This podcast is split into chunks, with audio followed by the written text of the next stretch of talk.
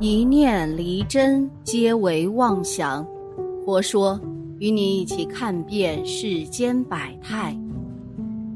有些人早已不是人，天眼揭秘这背后的真相。先自我介绍一下，本人今年四十六岁，出家为僧已二十多年。我们家乡佛法盛行，几乎村村寨寨、家家户户都信佛。如果某人出家为僧，这个人的整个家族都会感到荣耀。据我母亲讲，我刚满月的时候就受了戒，成为了佛弟子。我是一九九零年出家的，当时我二十五岁，我大儿子八岁了。剃度的那一天，我们全村的人都来给我祝贺，我老婆也很高兴。我们那儿就这风俗。有家室的人剃度出家，他的妻儿会得到很好的照顾。我出家的寺庙很小，加上我呢也不到十个人。我师傅是个很老的和尚，平时不怎么说话，但是附近的村民却很尊敬他。在师傅的教导下，我开始了修行生活。我们的寺庙属于小乘佛教，只供奉释迦牟尼佛为祖尊，其他的佛菩萨什么的。我们一概不予承认的。修行的生活基本就是这样：种地、吃饭、打坐、诵经。此外，再也没有其他内容了。但是这些对我来说却很困难，因为我不识字，看不懂佛经，所以诵经这块啊，我就做不好了。不过师傅没有强求我去认字，他说不认字反而是好事，看不懂佛经也许不是坏事。他只要求我严守戒律、打坐参禅即可，诵经就免了。当然，后来我又认字了，但那是有另外的机缘所致。一九九一年夏天的时候，我出家已经一年多了。某晚，在师傅的带领下，我们全寺的和尚在释迦法像前围成一圈打坐，不知不觉我又入定了。但这次入定不同以往，当时我自己感觉应该是定了一个小时左右，但出定时，师兄们却告诉我，我已在佛前整整入定七天，而且这七天之中，我的头顶上方一直有七彩光影流转，日夜不息，即使普通人用肉眼也能看得见，但这光影来自何方，却是谁也说不清楚。初定之后，又过了几天，我偶然发现我自己闭着眼睛，竟然也能看到东西了，而且比用眼睛看更清晰。我去请教师傅是怎么回事儿，他说我这是开了天眼神通，是好事啊。从此我更加努力地用心修行。到了一九九二年年初，有一天早上拜佛的时候。我突然发现释迦法相大放光明，同时感到有股火一样的热流从我头顶涌入体内，渐渐在周身弥漫开来。我整个人也进入了一种懵懂状态，仿佛时间都停止了一般。那感觉非常的美妙啊，就像在睡梦中洗热水澡一样。等到这整个过程结束时，我突然感觉自己不一样了，我有一种恍然大悟的感觉，同时我的天眼神通有了进一步的发展。那一瞬间，我看到了佛像上释迦牟尼佛的法身。光这还没有完，我还记起了前生前世的许多事情。原来在过去两世之中，我都是出家修行的和尚。但因生生世世积攒的罪业深重，障碍重重，都没修成正果。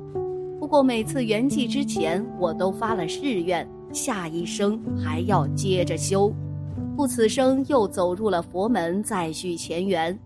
因前两世的修行，我的罪业已消，又积累了功德，所以这一次修行起来呀，格外的容易，是普通人无法比拟的。依照我如此的根基，三生的宏愿，只要意志坚定，今生修成正果是一定的。但可悲的是啊，我刚刚记忆起前生往事，释迦法身马上就开示于我。佛祖说，他传的法已经不行了，不能渡人了，不能再让人修成正果了。而且佛祖即将撒手世间，再也不管人间之事了。闻此噩耗，我无比悲痛啊！当时就流下了眼泪。我说：“佛祖撒手人间，谁来看护度化我们这些信奉您的弟子呢？”释迦法身说：“有人走，自然就有人来。八万四千法门中。”自然有能度化你们去往涅槃彼岸的路。说完，释迦法身就消失不见了。我把佛祖告诉我的情况转告了师傅和其他人。师傅问我准备怎么办呢？我考虑了很久，对师傅说：“我要去云游，去寻找，去寻找那通往涅槃彼岸之路。”上面说到我有天眼神通，我知道很多人对这个感兴趣，这里啊不妨就说一说。所谓的天眼，其实就是人的松果体，也就是道家说的泥丸功。每个人都有松果体，只要经过修炼，经过能量的加持，都能开天眼。这没有什么好神秘的。用天眼看世界，跟肉眼完全不是一个概念。不是你能够想象的，咱们用肉眼看东西，你只能看一个方向、一个层面，对吧？用天眼看呢，是全方位的、立体的、全息的。就是说呢，一眼看去，四面八方、左右上下、从内到外，全部信息一览无遗。比如看一个人，你用肉眼只能看到他的一个侧面。而且只能看到表面上，而用天眼看呢，这个人的每一个细胞我都看得清清楚楚，连他心里在想什么，我都能看得明明白白。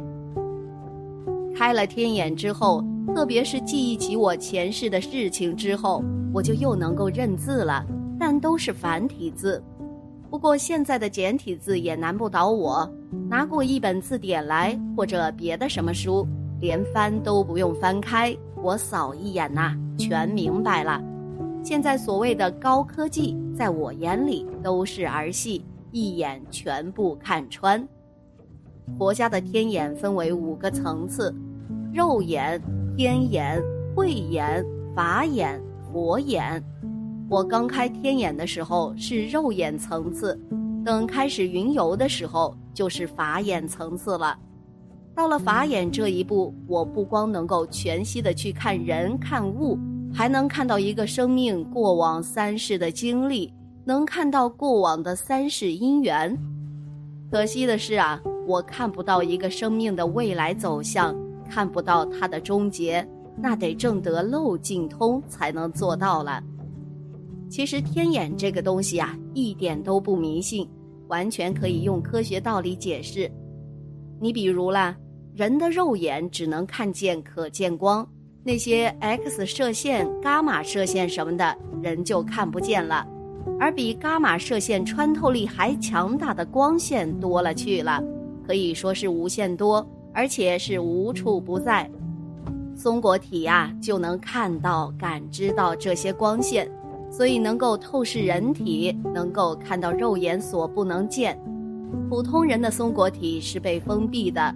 通过修行，可以慢慢的打开这种封闭，使他能够看东西。那我又是怎么知道别人心中所想呢？又是怎么知道别人三世因缘的呢？这呀更简单了。很多人都知道，人的大脑有百分之九十左右是被封闭的，根本利用不起来。笨人被封闭的多一点，可能达到百分之九十五。聪明人被封闭的少一点，可能他的大脑只被封闭了百分之八十五，还有的人脑子切除了半边，智商什么的一点儿不受影响，可以正常生活。那么这就带来一个问题了：多出来的那些大脑干什么用呢？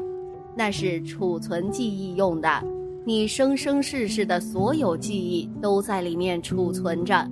甚至整个宇宙的信息里面都有，只是被封闭着，你用不上而已。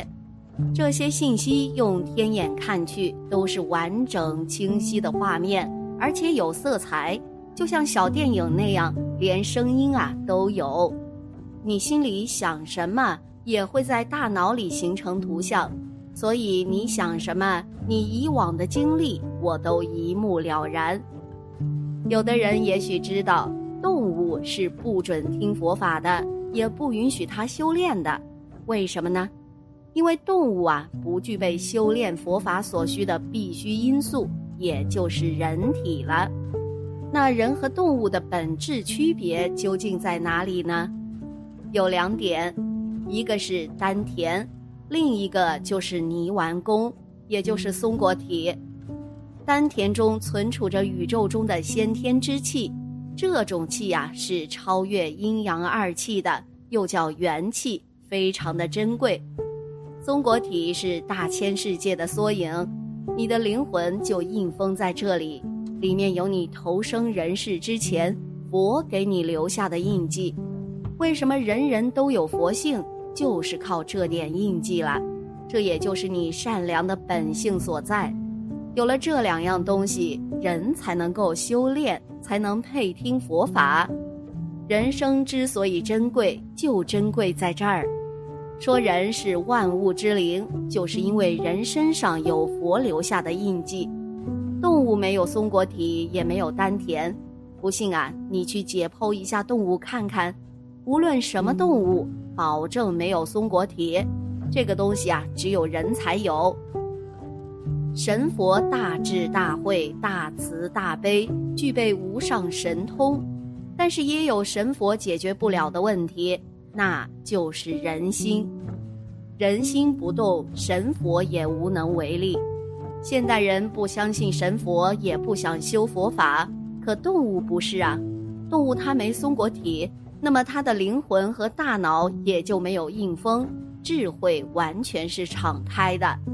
你自己感觉比动物聪明，其实啊，你比它差远了。动物它什么都明白。所以动物就千方百计要得人体用来修炼，这就是今天的真实情况了。这个世界上很多人，你别看他有人形，也说人话，看上去啊就是个人，但他早不是人了，他其实是动物的灵魂附在了人体上。大家知道植物人吧？肉体完好无缺，机能正常，为什么就是没有思想意识呢？